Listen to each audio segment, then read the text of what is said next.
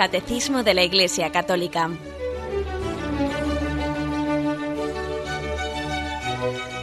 Un programa dirigido por Monseñor José Ignacio Munilla, Obispo de San Sebastián.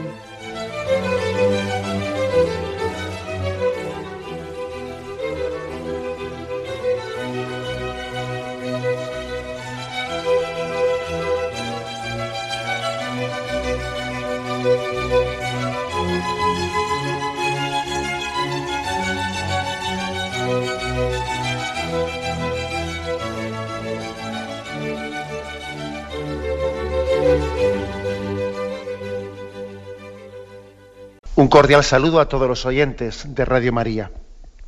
Un día más, con la gracia del Señor, proseguimos el comentario del Catecismo de nuestra Madre la Iglesia. Y vamos a concluir hoy, si Dios quiere, un apartado al que dedicaremos con el programa de hoy tres días, hemos dedicado tres días, que tiene como título La moralidad de las pasiones. Nos faltan los tres últimos puntos, el 1768 al 1770, que son los que hoy comentamos. Estamos poniendo las bases eh, de lo que podríamos decir eh, lo que es la exposición moral, eh, antes de ir describiendo pues, los distintos mm, mandamientos, estamos hablando más bien ahora de lo que podríamos decir son las fuentes de la moralidad o los presupuestos de la moralidad. Y bien, en lo referente a, a las pasiones, eh, a la relación entre las pasiones y la vida moral. Proseguimos, ¿eh? el punto 1768. Los sentimientos más profundos, dice así, no deciden ni la moralidad ni la santidad de las personas. Son el depósito inagotable de las imágenes y de las afecciones en que se expresa la vida moral. Las pasiones son moralmente buenas cuando contribuyen a una acción buena y malas en caso contrario. La voluntad recta ordena al bien y a la bienaventuranza los movimientos sensibles que asume. La voluntad mala sucumbe a las pasiones desordenadas y las exacerba. Las emociones y los sentimientos pueden ser asumidos en las virtudes o pervertidos en los vicios. Bueno, pues desgranando, como tenemos costumbre de hacer, eh, los contenidos de este, de este punto, el 1768. Algo que yo creo que es muy iluminador y esto además es muy práctico, muy práctico en nuestra vida espiritual. Esta afirmación que se hace que los sentimientos no son los que deciden eh, la moralidad ni la santidad de las personas. Esto, ¿por qué digo que es muy práctico? Pues cuántas veces un sacerdote un director espiritual, pues escucha a una persona que tiene verdaderamente un, tiene un gran peso encima, porque es que está, mm, él percibe como que está, está subyugado, o sea, está esclavizado por determinados sentimientos o emociones que no consigue vencerlos o quitárselos de encima, ¿no? Por ejemplo, igual una persona dice en, el sacramento de la confesión, ¿no? Dice, Padre, yo mm, no consigo perdonar. Y claro, cuando tú, una persona te dice eso, claro, en sí mismo es algo grave, ¿no? Jesús nos dice que perdonemos. Pero cuando esa persona te dice, no consigo perdonar, y tú hablas un poco con ella, etcétera, pues a veces fácilmente uno lo que, lo que percibe no es una voluntad de no perdonar, sino que una, esa persona pues tiene unas emociones en la que mm, le sobrevienen toda una serie de recuerdos, etcétera, de aquello que ocurrió, aquello que pasó, y entonces esa persona eh, se conmociona, etcétera, y le vienen sentimientos interiores, pues de rabia, sentimientos, etcétera. Entonces esa persona cree o tiene un remordimiento, ¿no? Cree que no ha perdonado. Y claro, estamos en, una afirmación importante aquí, que no es lo mismo sentir que querer, no es lo mismo. No es lo mismo. O, por ejemplo, ¿no? pues cuando alguien dice, es que mira, cuando veo que pasa esa persona, solamente con verla ya se me revuelven las tripas. Es que se me, es que se me revuelven, ¿eh? Me pega un bote el corazón cuando lo veo pasar por delante. O, uno dice, es que mira, me gustaría, pero, pero verdaderamente siento unos celos interiores que no, que no, que no puedo controlar, porque me doy cuenta que solamente estar esa persona cerca me suscita, es que se me mueven unos celos, es que tal y que cual, ¿no? Bueno, entonces es que es muy importante distinguir entre el querer y el sentir. El querer y el sentir. Y no es tan difícil ¿eh? distinguir una cosa de la otra. Por ejemplo, esa persona que, que dice, yo es que tengo, yo es que creo que no le he perdonado a esa persona, me gustaría perdonarle, pero es que no, no le he perdonado, la prueba que no le he perdonado es que, cada vez que me hablan de ella, por, por dentro es que se me revuelven las tripas, ¿no? Y, y, se despiertan en mí recuerdos y, y claro, una, pues igual ese sacerdote le dice en el sacramento, usted ha rezado por ella, reza por ella, está dispuesto a rezar por ella. Y si esa persona dice, no, sí, yo quiero rezar por ella, y yo le, des, yo le pido a Dios para esa persona hacia la que tengo esos sentimientos turbios, ¿no? Le pido a Dios lo mejor para ella. Hombre, pues si usted es capaz de hacer eso, en su voluntad le ha perdonado. Otra cosa es que sus sentimientos y sus emociones anden revueltos, ¿no? Pero en su voluntad le ha perdonado. Sin embargo, si, si le da ese consejo, ¿no? Le dice, usted eh, ha rezado por ella o está dispuesto a rezar por ella, pedir por ella. ¿Cómo voy a hacer eso? Yo no, soy, yo, yo no estoy dispuesto a rezar por esa persona. Hombre, entonces es que verdaderamente su voluntad no le ha perdonado. Entonces ya no es únicamente cuestión de unos sentimientos revueltos, ¿no? que uno no consigue controlar, es que en la voluntad, en el fondo, hay una decisión. Hay una decisión libre de no perdonar. Eso es distinto ya. No está, por eso digo que no es tan, no es tan difícil. ¿eh? Aunque es verdad que las emociones y los, eh, y los sentimientos están entremezclados con la voluntad, pero si uno sí, sí puede tener ciertos criterios de discernimiento, ¿eh? como este, por ejemplo, que he dicho. El que alguien le pida a Dios, ¿no? Por el bien de esa persona, o, le parece mm, totalmente improcedente, ¿no? Que yo, ¿Cómo voy a pedir yo por ese? ¿Qué voy a rezar yo por esa persona, por lo que me ha hecho? Entonces, tú no la has perdonado, tú no le deseas el bien. Bien, mm, como esto puede, de alguna manera esto nos, mm, somete a consideración eh, la situación del hombre real. Nosotros tenemos unos sentimientos y unas emociones, pues que muchas veces nos sobrevienen, ¿eh? nos sobrevienen. Es más, a veces hasta la misma manera de decirlo, de expresarlo, pues eh, solemos ser muy gráficos. No sé si lo hacemos conscientes o inconscientemente, ¿no? Pero cuando alguien dice, es que a veces me vienen una, me viene eh, pues unos sentimientos de rabia o de tal o de cual, ¿no? Y hasta decimos me viene. Y lo expresamos con esa palabra, siendo conscientes de que hay cosas que no nacen de una voluntad consciente, libre y madura, no, sino que son cosas un poco sobrevenidas, ¿no? Que uno es más sujeto paciente que sujeto agente de ellas. Las padece más que, las quiere, ¿no? También esto hay que tenerlo en cuenta. Aquí tiene mucho que ver el tema de la imaginación.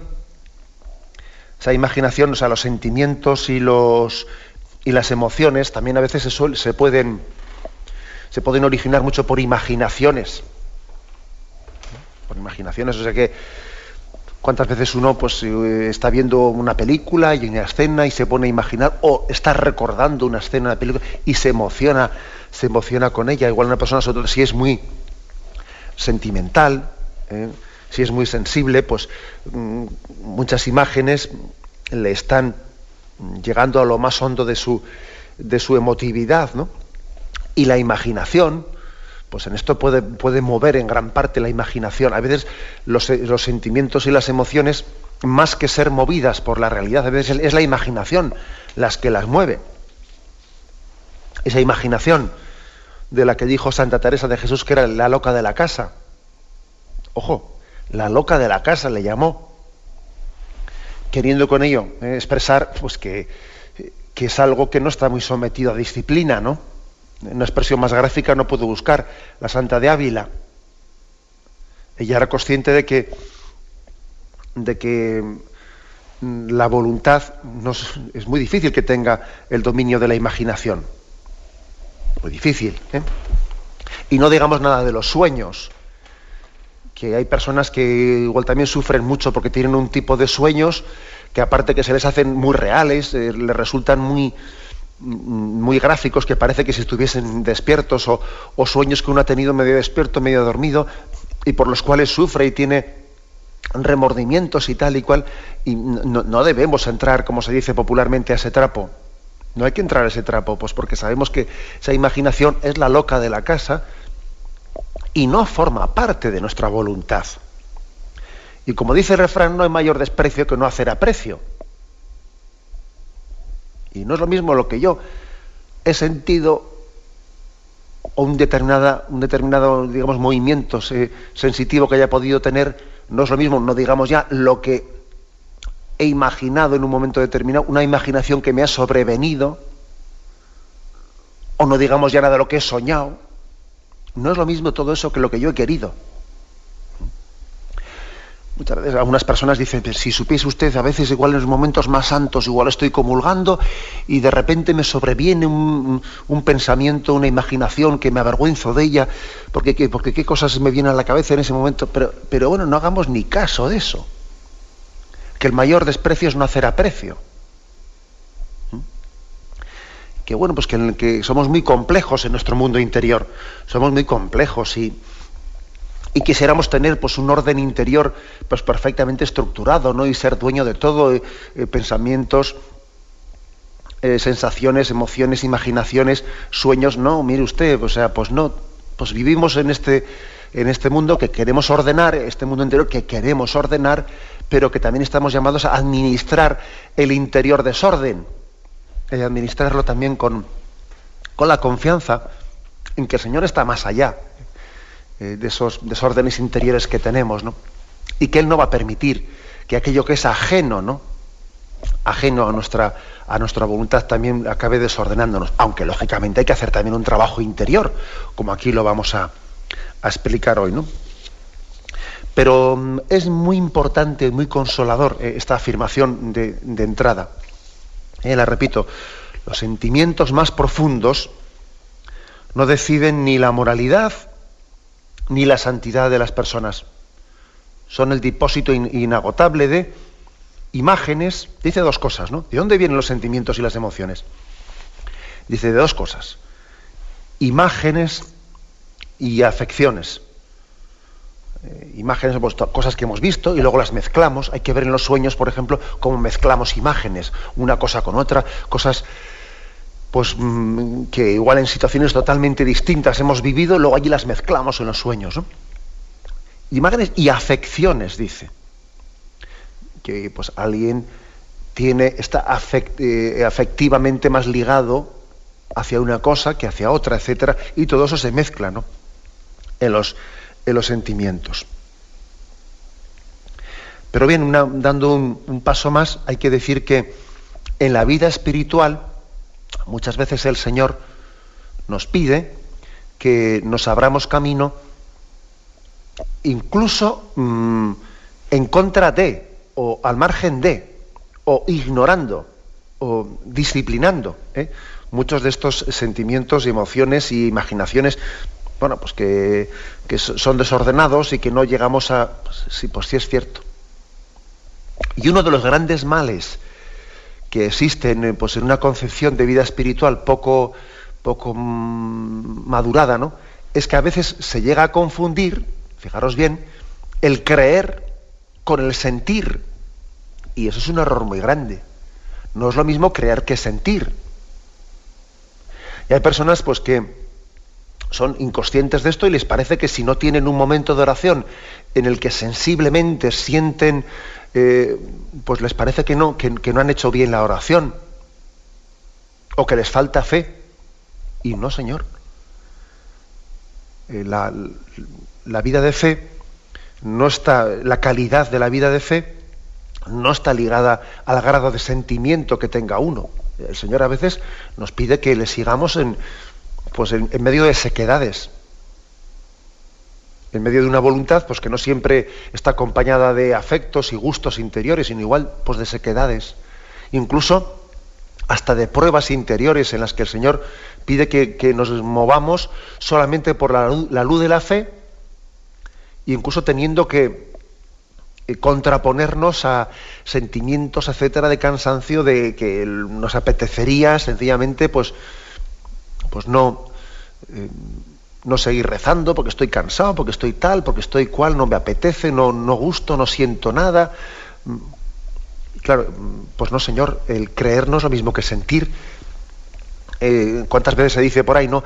Hay que rezar o hay que ir a misa cuando uno lo siente. Eh, cuando te sale de dentro se dice eso, ¿no? ¿Qué es eso de ir a misa o de ponerse a rezar por obligación? O porque lo tenemos así dispuesto. No, no, hay que rezar, hay que, hay que ir a misa cuando tú lo sientes, cuando te sale. Eso, con todos mis respetos, eso quedará muy, muy progre, ¿no? Pero es que eso es ponerte en las manos de la tentación. Es ponerte en las manos de la tentación, porque entonces tú estás supeditado a tus estados de ánimo. Estados, estás supeditado, o sea, supeditas tu vida espiritual, la supeditas a tus altibajos. Vamos, el que procede con esos criterios, desde luego el demonio tiene que estar encantado, porque lo tiene en sus manos, vamos. Tiene que hacer muy poco esfuerzo para apartarle de la vida de oración. Pongo este caso concreto, ¿no? del error tan grande que se deriva de equiparar eh, pues fe de, sentimiento. Pues es que no. Muchas veces la vida espiritual consiste en un caminar oscuro, guiados a la luz de la fe, que ilumina la razón y, mueve la voluntad, incluso abriéndose paso, pues como, como ocurre cuando uno va por la selva, que coge el machete y empieza a abrirse paso entre, eh, eh, pues entre los matorrales, porque es así somos así, o sea, que es que eso forma parte de nuestra vida. Y cuando San Ignacio de Loyola decía, pues que si alguien estaba rezando, ¿no? Y entonces mm, tenía, comenzaba a tener pues unos sentimientos de cansancio, de hastío, y que le empujaban a dejar, a dejar la oración, a dejarla colgada, no, bueno, ya vale, ya si me falta un rato únicamente, pues, pues lo dejo, lo interrumpo. Y él decía, quieto, parado. Si te faltaban cinco minutos, un cuarto de hora más. Venga, no claro, pues porque él qué es lo que estaba haciendo, pues educar los sentimientos, las emociones, las apetencias, educarlas, porque entendía que si, que una de dos, o cojo yo aquí el látigo y, y, gobierno mi vida, o soy arrastrado. O soy arrastrado. Pues es un gran, un gran consuelo ¿eh? el escuchar esto de que los sentimientos más profundos no deciden ni la moralidad ni la santidad de las personas. Sencillamente, bueno, pues es un depósito que está ahí, ¿eh? de imágenes, de afecciones, en que se expresa la vida moral, pero la vida moral no se, no se juega a ese nivel. Esto, digamos, forma parte del escenario en el que yo me muevo. Y hay que tenerlo en cuenta, claro. ¿eh? Pero, continúa, las pasiones serán buenas o serán malas cuando, cuando mm, entren en el campo de la voluntad que las haya ordenado al bien o que haya sucumbido a ellas, ¿no? Incluso las haya exacerbado, porque, ojo, no veamos siempre eh, en esa imagen que yo en programas anteriores he utilizado, ¿no? Pues de, esa auriga o de ese carro que, es conducido por unos caballos, imagen de las pasiones que tienen que ser conducidos por unas riendas, etcétera. No veamos siempre que son los caballos los que eh, los que tiren o los que corran, bueno, que corramos el riesgo de ser por ellos arrastrados, ¿no? También a veces el, mal chofer, el mal conductor, es el que por tener criterios equivocados, es él el que em, les hace ir a los caballos por, por, mal camino. O sea, que igual no son los caballos los que mm, te han llevado por un, por un camino que tú no has sido capaz de sujetarlos. Es que igual tú les has marcado un camino equivocado, igual ha sido la razón mal formada por criterios y por ideologías falsas, ¿no? Con, unos cimientos mal, mal, formados, los que han conducido a los caballos pues, a caminos, a las pasiones, ¿no? A caminos de perdición. Pues el, el resumen, el resumen es que, bueno, pues que las emociones y los sentimientos, las emociones y los sentimientos, bueno, pues deben de ser deben de ser ¿no? pues integrados en, las virtudes para que no sean pervertidos en los vicios. Y aquí, pues esto, pues no hay, no hay punto intermedio.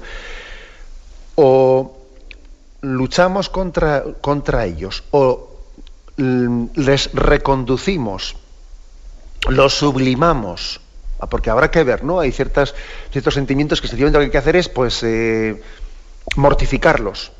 Otros más bien reconducirlos, otros sublimarlos, o sea, dependiendo de, del grado, bueno, pues de cómo estén afectados o infectados cada uno. A veces hay que reprimir, a veces hay que sublimar, a veces hay que, hay que reconducir, hay que purificar, dependiendo, ¿no? De, pero el caso es que o esas emociones y sentimientos, ¿no?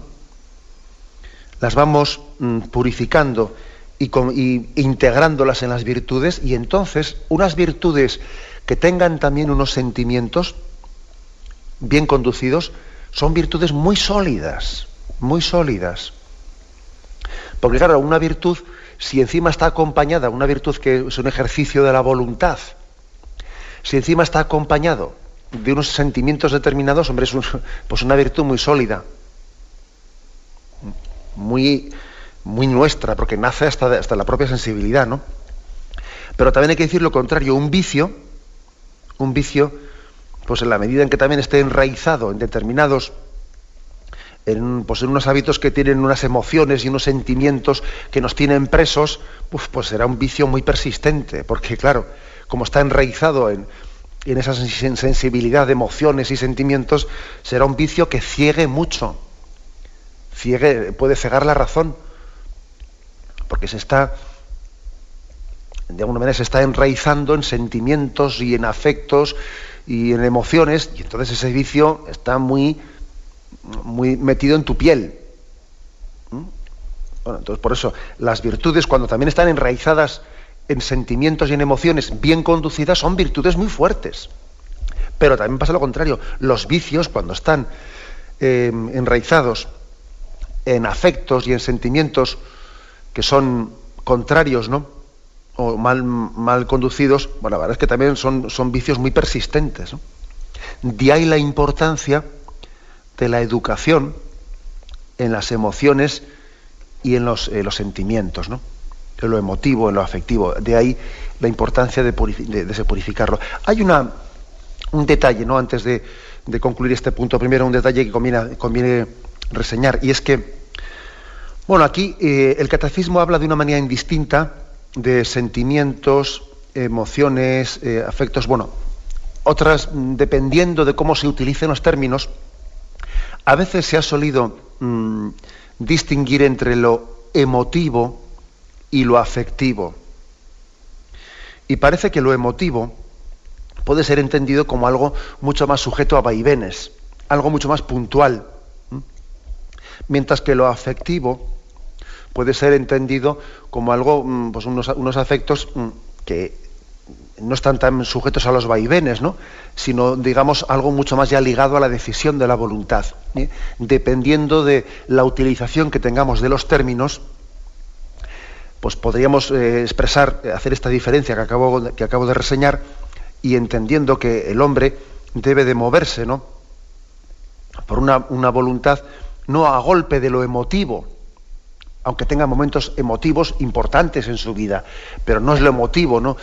Lo emotivo, eh, lo, permanente en él, sino que aunque tenga momentos fuertes emotivos, de ahí debe de originarse un movimiento afectivo continuo que igual tendrán eh, momentos, eh, momentos importantes, emotivos en su vida, ¿no? Pero que, lo, lo, determinante va a ser el día a día, el afecto que día a día se vaya en él labrando. Bien, pues esta es un poco la explicación del punto 1768. Hacemos un momento de, un momento de descanso y continuaremos enseguida.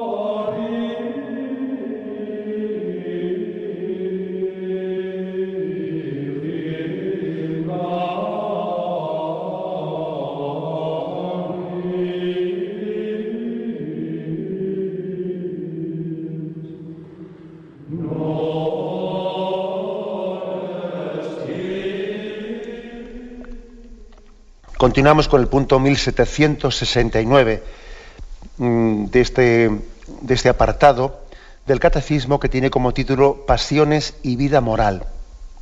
Y dice así, el 1769. En la vida cristiana, el Espíritu Santo realiza su obra movilizando todo el ser, incluidos sus dolores, temores y tristezas, como aparece en la agonía y la pasión del Señor. Cuando se vive en Cristo, los sentimientos humanos pueden alcanzar su consumación en la caridad y la bienaventuranza divina. Hasta aquí este punto y, nos puede haber sorprendido el escuchar esto de que el Espíritu Santo mueve todo el ser, ¿no? Mueve todo el ser. Y cuando decimos mover el ser, claro, pues parece que lo lógico, lo que, lo que nos parece más sometido un poco a, discernimiento, es como el Espíritu Santo mueve eh, el entendimiento y la razón, mueve la voluntad e ilumina la razón. Eso yo creo que lo entendemos un poco más. De hecho, las oraciones litúrgicas dicen, no, pues ilumina mi entendimiento, mueve mi voluntad. Señor, que tu gracia inspire, sostenga y acompañe nuestras obras. Sí, pero como hemos dicho muchas veces, eh, sería erróneo entender el hombre en una especie de dualidad ¿no? entre Mm, voluntad razón voluntad razón por una parte y hay una frontera lineal y, están todos los afectos por otro lado y lo sensitivo pues no no. Eso de hecho todo está integrado.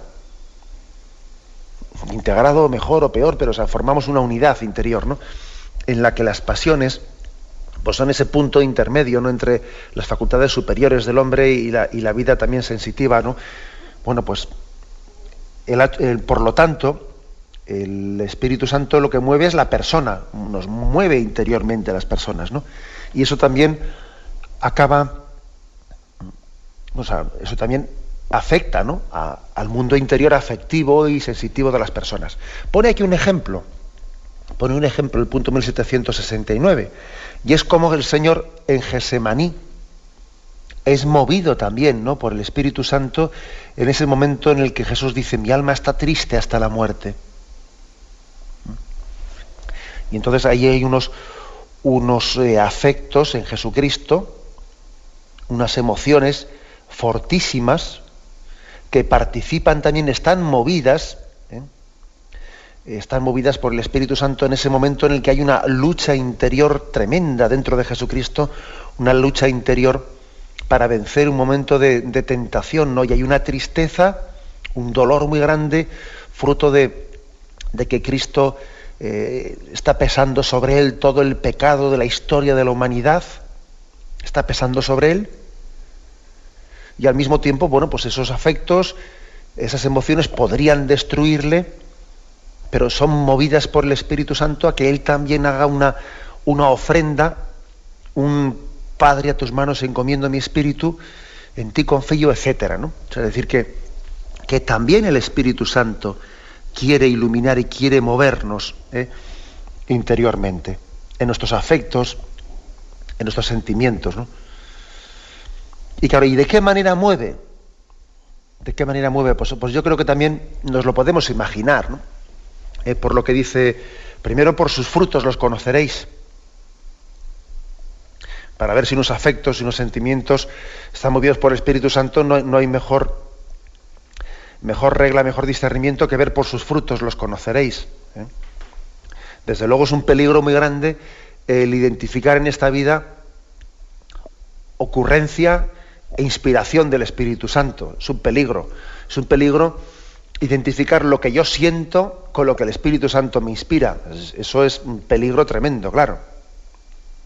Entonces, la verdad es que para discernir ¿no? cuando el hombre está movido por el Espíritu Santo, pues no hay mejor, no hay mejor regla que la de decir, ¿a qué me mueve?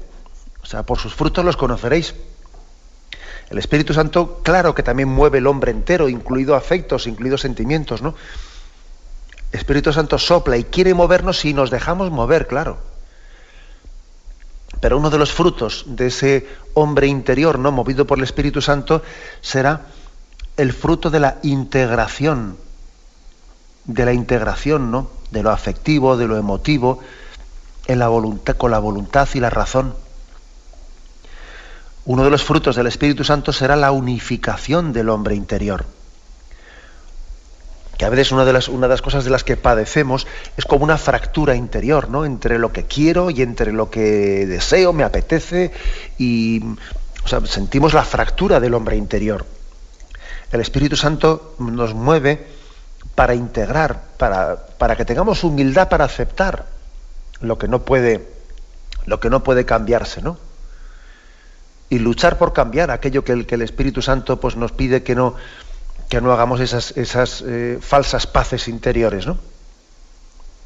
Como a veces me habéis escuchado en este programa, sin perder la paz y sin hacer las paces, aceptando ¿eh? aquello que no está en nuestra mano cambiar, ¿no? Y luchando también eh, pues por para que el plan de Dios se realice en nosotros. O sea que el Espíritu Santo mueve también nuestro mundo, nuestro mundo afectivo.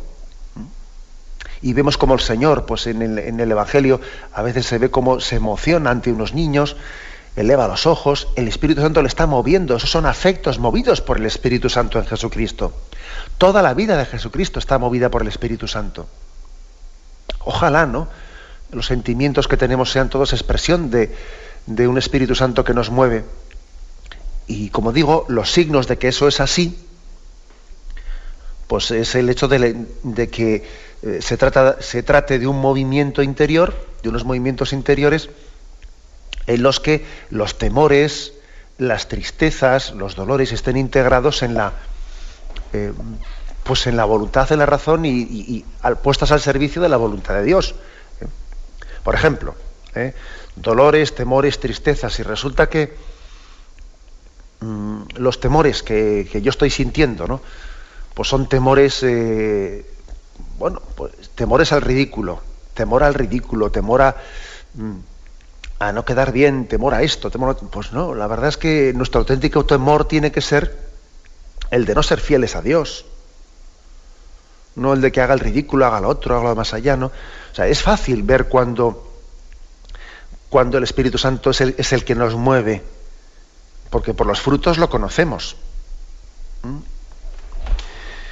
Y, es importante, ¿no? Lo que pasa es que, claro, eh, no, tenemos un termómetro, un termómetro ahí para discernir todo, todo, todo afecto, qué padre y qué procedencia tiene, ¿no?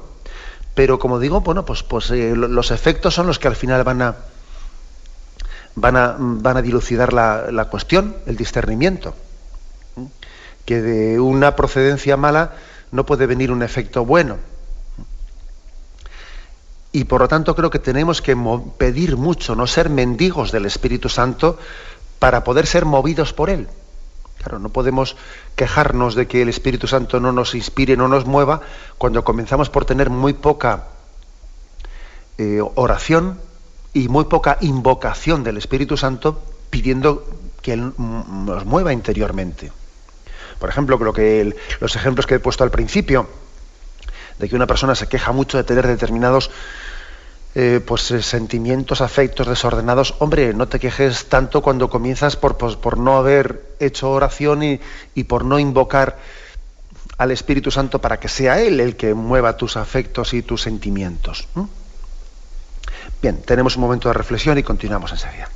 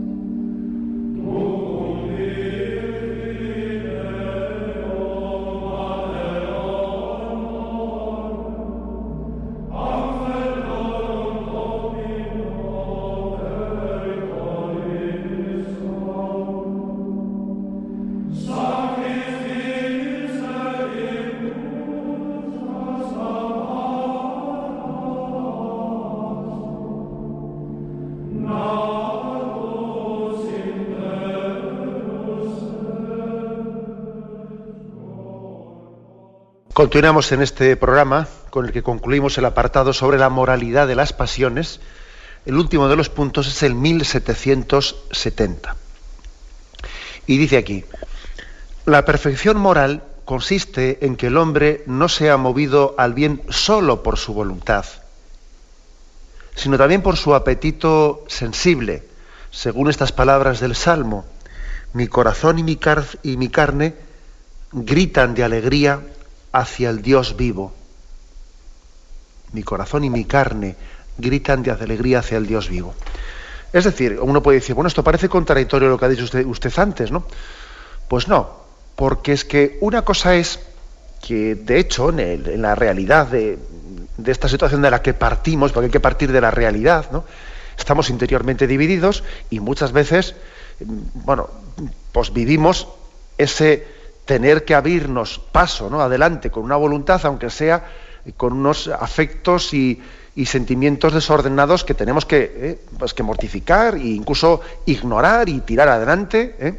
Bueno, pues eso, esa es la realidad de la que partimos. Pero ese no es el estado ideal, claro.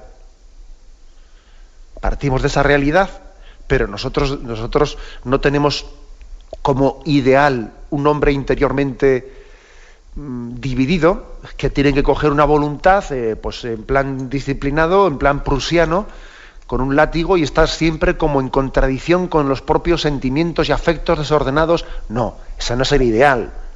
Esa es más bien la realidad de la que partimos, pero el hombre maduro, a imagen de Jesucristo, teniendo en el, el modelo del hombre nuevo, el hombre maduro es aquel en el que todo su mundo interior ¿no? está, está ordenado, está pacificado, está integrado, está conducido, está purificado, ¿no? Y está puesto al servicio, ¿no? Pues de esa única finalidad que tiene el hombre, que es dar gloria a Dios. Mi corazón y mi carne gritan de alegría hacia el Dios vivo. Y por eso dice que la perfección moral consiste en que mm, seamos movidos no solo por la voluntad, no solo a palo seco, como se dice popularmente, ¿eh? no solo a palo seco, sino que también eh, nuestro apetito sensible, dice, nuestro gusto interior, nuestro gusto interior se integre en la voluntad. Mientras tanto, pues uno de nuestros dramas pues, suele ser el que no es lo mismo lo que quiero que lo que me apetece. Y resulta que, pues, resulta que a veces apetecemos lo que no queremos, lo que no nos conviene. Y lo que nos conviene, lo que queremos, no nos apetece. Y dice uno, vaya, vaya lío, ¿no? Bueno, bien, de acuerdo, pues partamos de la realidad, aceptémosla. Eh, y partemos, y sencillamente desde la situación en la que estemos, vayamos construyendo. Pero es verdad que el bien moral, el bien moral es que el Señor, por su gracia, después de todo ese proceso de purificación y de integración del hombre interior, pues busque también, busque eh, no únicamente a nivel de su voluntad, sino también que el apetito sensible, nuestro deseo más, más sensible, busque, o sea, desee a Dios, goce con la belleza, goce con lo bueno. ¿Eh? Y eso también es un don de Dios, ¿no? Cuando alguien pues ve, ve que eso es así, porque, porque no seamos tan, ojo, eh, tampoco hagamos una lectura tan negativa como que todo está desordenado. Pues no, también a veces, bueno, muchísimas veces, ¿no? Nuestro apetito sensible, nuestro deseo sensible, goza de lo bueno y de lo bello. Eh, goza de lo bueno y de lo bello que, también hemos sido muchas veces, pues hemos tenido experiencias espirituales que han sido como momentos de, tabor en el que no únicamente en nuestra voluntad, sino hasta en nuestros afectos hemos dicho, pero qué bien se está aquí, qué gozo, qué, qué... bueno, también hemos sentido el gusto sensible, el apetito sensible, el gozo del bien, el disfrute sensible de la belleza. Bueno, pues eso, eso quiere decir que no estamos siempre interiormente divididos. El Señor va haciendo su obra y poco a poco nos va conduciendo ¿no? en esa integración interior. Aquí el catecismo remite al punto 30 del catecismo, al punto 30, uno de los primeros, donde se, donde se dice, ¿no?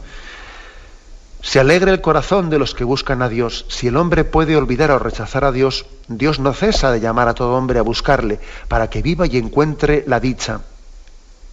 Pero esta búsqueda exige del hombre todo el esfuerzo de su inteligencia, la rectitud de su voluntad, un corazón recto, y también el testimonio de otros que le enseñan a buscar a Dios. Bueno, quiere decir que todo, todo el hombre interior ¿no? está llamado a, a tener hambre y deseo de Él. Con todo tu corazón, con toda tu mente, con todas tus fuerzas, con todos tus sentimientos, con todos tus afectos.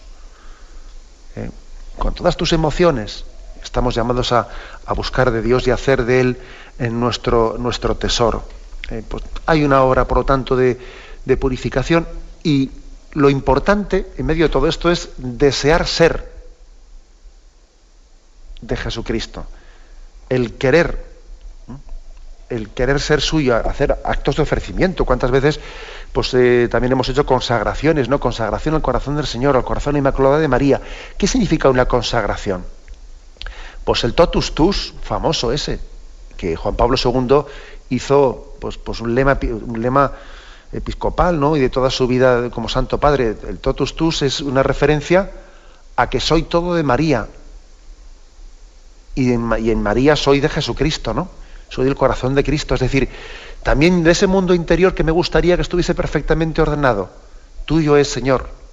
También te lo ofrezco y te, al mismo ofreciéndotelo, pues estoy también suplicando como mendigo que me ayudes a, a ordenarlo y a finalizarlo para mayor gloria tuya para que ese mundo interior, ese mundo interior sea expresión, sea un, lienzo en el que tú hagas una obra maestra. Ese mundo interior, eh, tú, Señor, lo, utilices para mayor gloria tuya y bien también de mis, de mis hermanos. Digamos muchas veces, ¿no? Ese totus tus, ese deseo de consagración, porque esa consagración, ese ofrecimiento, es uno de los mejores instrumentos ¿no? para esa ordenación interior y para que también a nivel sensible ¿eh? vayamos siendo cada vez más de Cristo y en María seamos de Cristo. La bendición de Dios Todopoderoso, Padre, Hijo y Espíritu Santo, descienda sobre vosotros. Alabado sea Jesucristo.